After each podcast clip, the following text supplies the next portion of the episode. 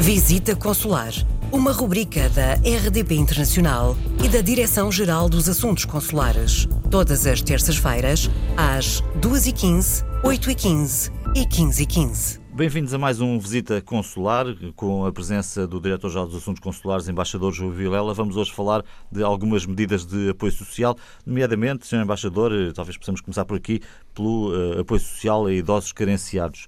Uh, é um tema que temos abordado nesta rubrica, uh, mas que vale a pena, a que vale a pena regressar, porque há de facto gente que precisa de ajuda. Assim é. Aliás, verificou-se ao longo deste processo da pandemia que em situações pontuais houve necessidade, de facto, de voltar a recordar a muitos postos consulares a existência deste mecanismo de apoio. O ASIC é basicamente uma medida de apoio social que o Estado português concede Uh, tem como principais destinatários os cidadãos nacionais com idade igual ou superior a 65 anos, que residam legalmente no estrangeiro uh, e que se encontram em situação de carência económica e que não tenham familiares que os possam, uh, de alguma forma, suportar em condições dignas. Portanto, pretende-se, sobretudo, beneficiar estas pessoas com condições mínimas de subsistência, tanto no quadro da alimentação como no alojamento. Estamos a falar de muita gente? Uh, nós, neste momento, temos uh, um volume ainda superior a, quatro centenas de pessoas a receberem o apoio social. Uh, no total dos últimos três anos, entre 2017 e 2019, o Estado despendeu cerca de 3,2 milhões de euros com este apoio. E este apoio tem a característica de ser, obviamente, um subsídio pessoal, é intransmitível, intransmissível, é de periodicidade mensal, embora seja, por uma questão técnica, pago trimestralmente, Uh, cessa, obviamente, com o falecimento do beneficiário, mas também, uh, se o mesmo regressar a Portugal, e uh, o seu financiamento é assegurado por verbas do, do Orçamento da Segurança Social e são geridas pelo Instituto de Gestão Financeira da Segurança Social.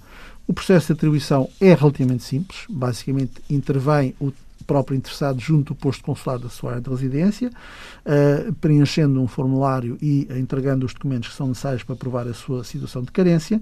Há uma avaliação pelos serviços do Ministério dos Negócios Estrangeiros e do Ministério do Trabalho das condições do pedido e, uma vez deferido, é feito o processamento trimestral. Em 2020, nós estamos neste momento uh, a processar já os valores do quarto trimestre, mas no terceiro trimestre, para exemplificar, foram despendidos cerca de 163 mil euros e, e, há dois países onde fundamentalmente esse apoio tem vindo a ser notoriamente importante. o Brasil, o Brasil, Brasil, e a Venezuela, em particular este ano, com valores uh, bastante significativos. Estamos também a falar de apoios que haverá países onde, onde, onde, onde, também existem já apoios locais, não é? Portanto, estamos a falar aqui de quando esse apoio não existe. Uh, nós temos sempre em conta a existência ou não de apoios locais, mas se houver algum tipo de apoio local, ele não deixa de ser objeto de aferição no momento da, da, da, atribuição de um valor eh, determinado a uma pessoa que recebe algum apoio local, mas que é insuficiente para assegurar aquelas condições a que eu me referi. Portanto, esse apoio social local é sempre deduzido do valor global que nós iremos pagar e, portanto, há aqui um processo compensatório que, de alguma forma, permite conceder ao cidadão nacional maior estabilidade na sua vida.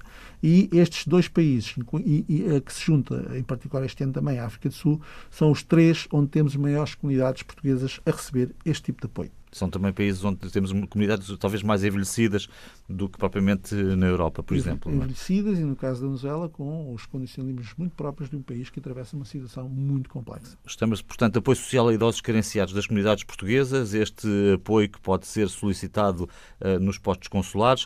Uh, iremos falar na próxima semana de apoios, mas para imigrantes carenciados, uh, já não idosos, digamos assim.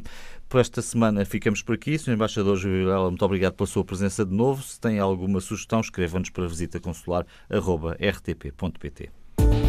Visita Consular, uma rubrica da RDP Internacional e da Direção-Geral dos Assuntos Consulares. Todas as terças-feiras, às 2h15, 8h15 e 15h15.